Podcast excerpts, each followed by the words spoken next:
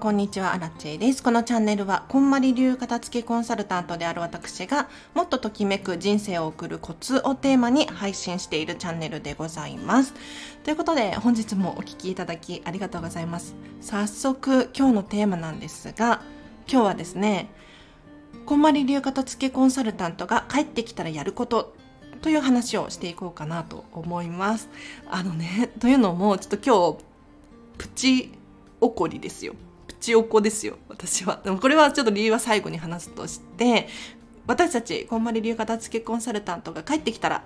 お家から出かけて帰ってきたら何をするのかこれね参考になると思うのでぜひ皆さんにも真似していただきたいんですけれどこんまりさんの本の中にですね実は帰ってきたらカバンを空にするっていうふうに書かれている部分があるんです。でカバンの中を空にして毎日使うものには休んでいただく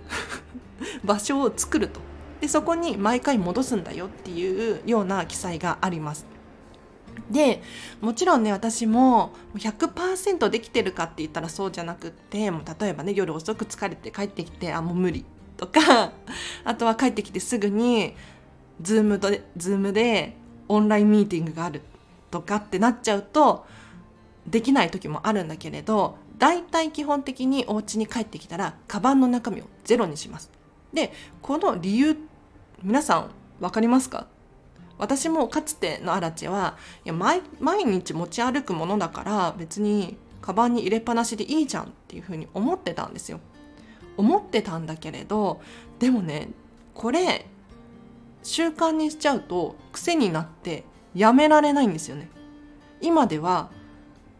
ほぼ毎回カバンの中を空にしてます。でこうすることによって逆に忘れ物が減ったりとかあと探し物も減ります。うん。他にはカバンの中身が毎回空になってるから毎回綺麗なんかいつの間にかかつてのアラちゃんはねそうカバンの中にゴミが溜まってたりとかなんかハンコが入ったままになってるとかなんか汚れがついちゃってるとかこういうのも気づかずにずっと使ってたんですよね。でも毎回カバンの中身を空っぽにすることによってこういったことを防げるので是非参考にしてみていただきたいなと思います。では今日は以上です。がここからが本題よ。ここからが喋りたいことなんですけれどあのちょっとプチおおこで毎回そうなんですけれど皆さんこれね絶対理解していただけると思う。あのなんでこうお家から外出して帰ってくるだけでこんなに物って増えるんでしょうね？わかります？もう行って帰ってきただけなのにこんなに増えてる。でたとえお買い物をしなかったとしてもなんかチラシやらクーポンやらとかもらって帰ってきたりとかしません？でお家帰ってきたらその玄関ポストにね何か入ってるとか郵便受けに何か入ってるとか外出をしなくても物が増えるんですよ。で今日なんでこんなにちょっとまあ愚痴なんですけれどあの怒ってるのかっていうと、まあ、別に怒ってるっていうかいやなんでって思うことがあって何かっていうとあの今日病院行ってきたんですよ。そう病院あ言ってもあの骨密度がなんか低くてビタミン D を数ヶ月に一回もらわなきゃいけなくて 今日その日だったんですが病院に行ってく帰ってくるだけで紙書類が十数枚十数枚よ増えててでアラチェが断らなければもっと増えてた。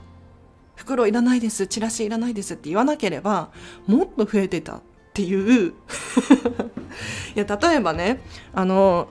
チラシ断ったつもりがいやなんかレシートと一緒にクーポンがついてるとか。そう。あとはまあ領収書もあれば明細書もありますけれど。でも毎回もらっている薬の明細書というか薬についての説明書？いります？まあ欲しい人もいるだろうけれどなんか聞いてくれてもいいよなって思いましたね。だって毎回同じだから。毎回同じ薬もらってるのに薬の取説いりますか？みたいに聞いてくれればいいのになみたいなね。のとかあとはあ袋ね袋。もう私が言わなければ自然にもう袋に入れようとしてたから喋りながら。今日のお会計いくらです？で、えっと、お薬は朝飲んでくださいね。で、なんとかかんとかです。って、もう袋の準備して袋に入れようとして、あ、袋いらないですって私が止めない限りもう入れてましたからね。袋入れますか？って聞いてほしいです。聞いてほしい。だって袋持ってるんだもん。あと何も、あ、これ予約表なのよ。予約表。次、次回の予約表っていうのをね、もらったんですけれど、これいらないのよね正直。紙。あのもう Google カレンダーに次の予定を入力しているから基本的に予約表とかいらないんですよ。でもしこういうのを発行したいのであればなんか歯医者さんの診察券のみたいな感じで裏側にさよ次の予約みたいに書いてある時あるじゃない。書いてくれるようになってたりするじゃないですか。ああいう感じにしてくれたらね診察券と一緒になるのにとかって思ったりとかして。これもいらないよね。あとこれねもうどうしてもなんか受け取らざるを得なかったんですけれどなんかお薬手帳のアプリの取説です。いやもうね実は前回その薬手帳のアプリをねダウンロードしたんですよ。でいらないやと思って消しちゃったんです。でそしてその今日薬局に行ったら「お薬手帳のアプリ持ってますよね」みたいな「い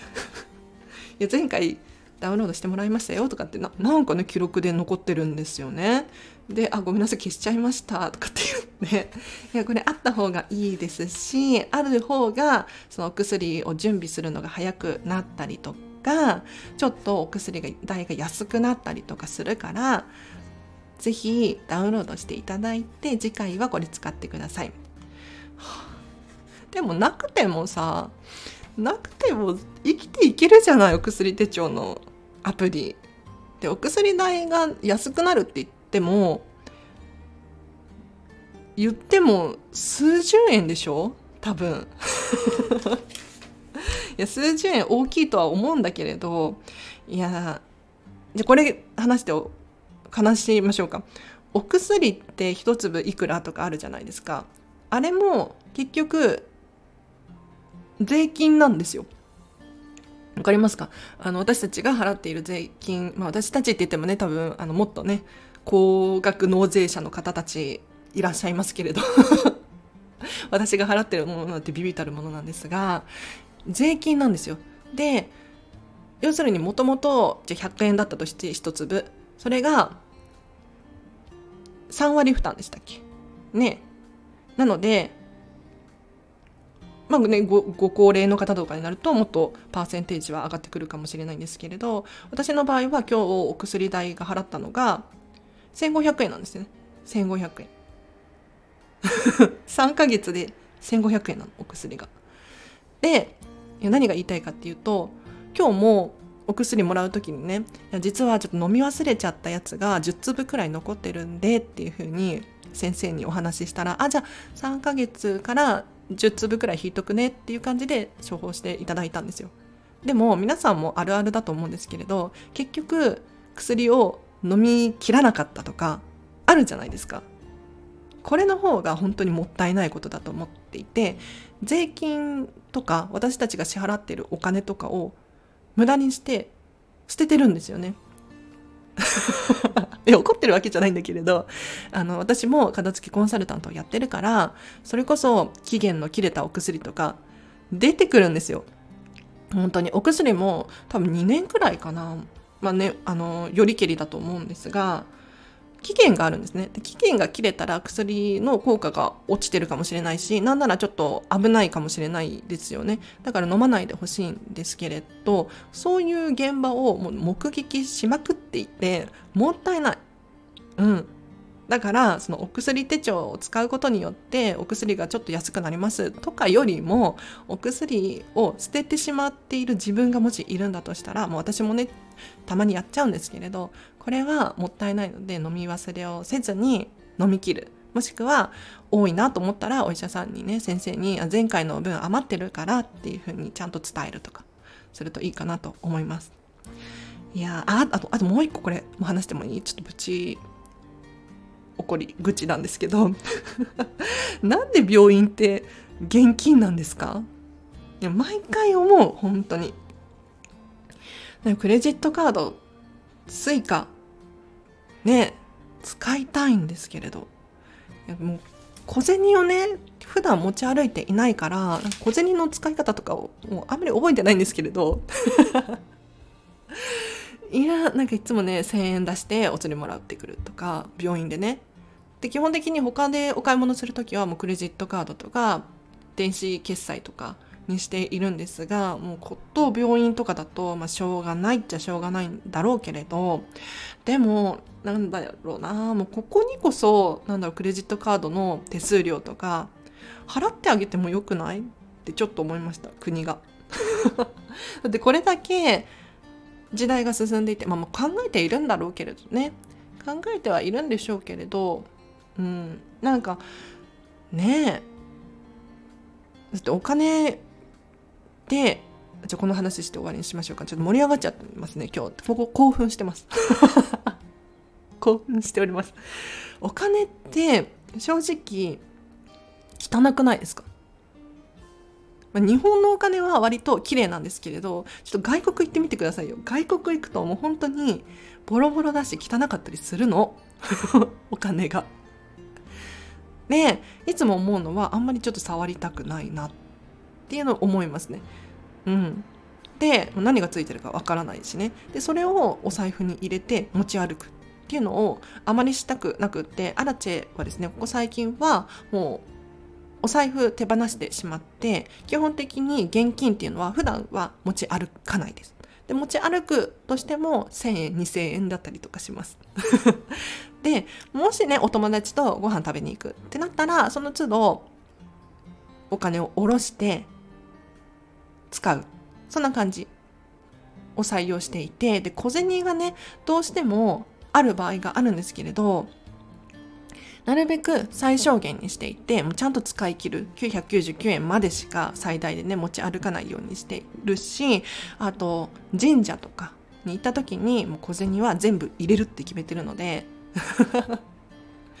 基本的にクリアゼロになることが多いです。はい。なのでちょっとお金あんまり触りたくない問題もあって別に潔癖症っていうわけではないんだけれどねなんでですかねはい。では、今日は以上です。お聞きいただきありがとうございました。皆さん、ぜひ帰ってきたら、カバンの中をゼロにしていただいて、あ、おすすめの本があります。えっ、ー、と、ゼロウェイストホームっていう本がおすすめです。ゼロウェイスト。ウェイスト、ゴミですね。ゴミをゼロにしようっていう結構分厚めのボリューム満点な本なんですがこれがなかなかいいです。でこの本の中にその帰ってきたらカバンの中がもうごちゃごちゃになってるなんならお出かけしなくてもチラシが入ってくるっていうような記載があってもう本当にその通りだなってで今日もスーパーに途中立ち寄って帰ってきたんですけれどレシートもいらないですだったりとかあとはまあねあのどうしても梱包されちゃってるのはしょうがないかなって思うんですけれどやっぱりねお野菜とか買うと梱包されているじゃないですか。ビニール袋に袋がね入ってるじゃないですか。これも結局ゴミっちゃゴミですよね。うん。だからどんどんゴミが増えていくんですよ。皆さんも気をつけないと本当に徹底しないと片付けコンサルタントである私ですらもうねこう結構増えちゃっているので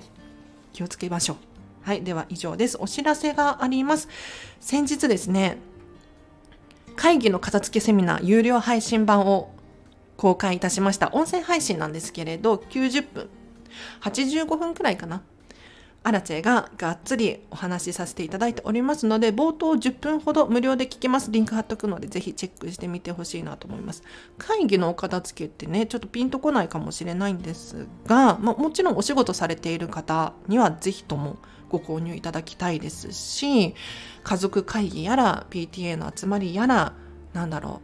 う、お友達同士の飲み会やら、でも役に立つそんな内容になっております。で85分の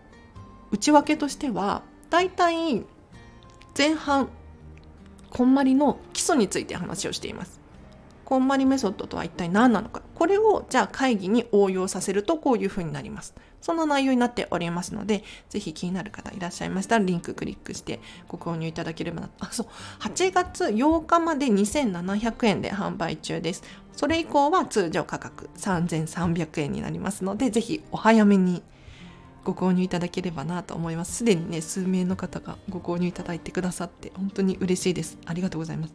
大感謝ですよね。私のチャンネルを聞いてくださって、さらに有料配信版も聞いてくださって嬉しい。もし初めましての方いらっしゃいましたら、このチャンネルフォローしていただいて、いいね、ハートマーク押していただいて、過去の回とかも遡っていただくととっても嬉しいです。あとはそうだな。あ、フェムパスさんっていうところでウェブ記事を書いております。もっと人生がときめくコツをテーマに連載させていただいておりまして例えばディズニー大好きだからミニーちゃんのお家すごく良かったよミッキーのお家すごく良かったよとかそういう話を書いています。もし気になる方いらっしゃいましたらこちらもリンク貼っておきます。では今日は以上です。あ、ゼロウェイストホームのリンクも貼っておくのでもしよかったら見てみてください。では今日は以上です。皆様ありがとうございました。あらちでした。バイバーイ。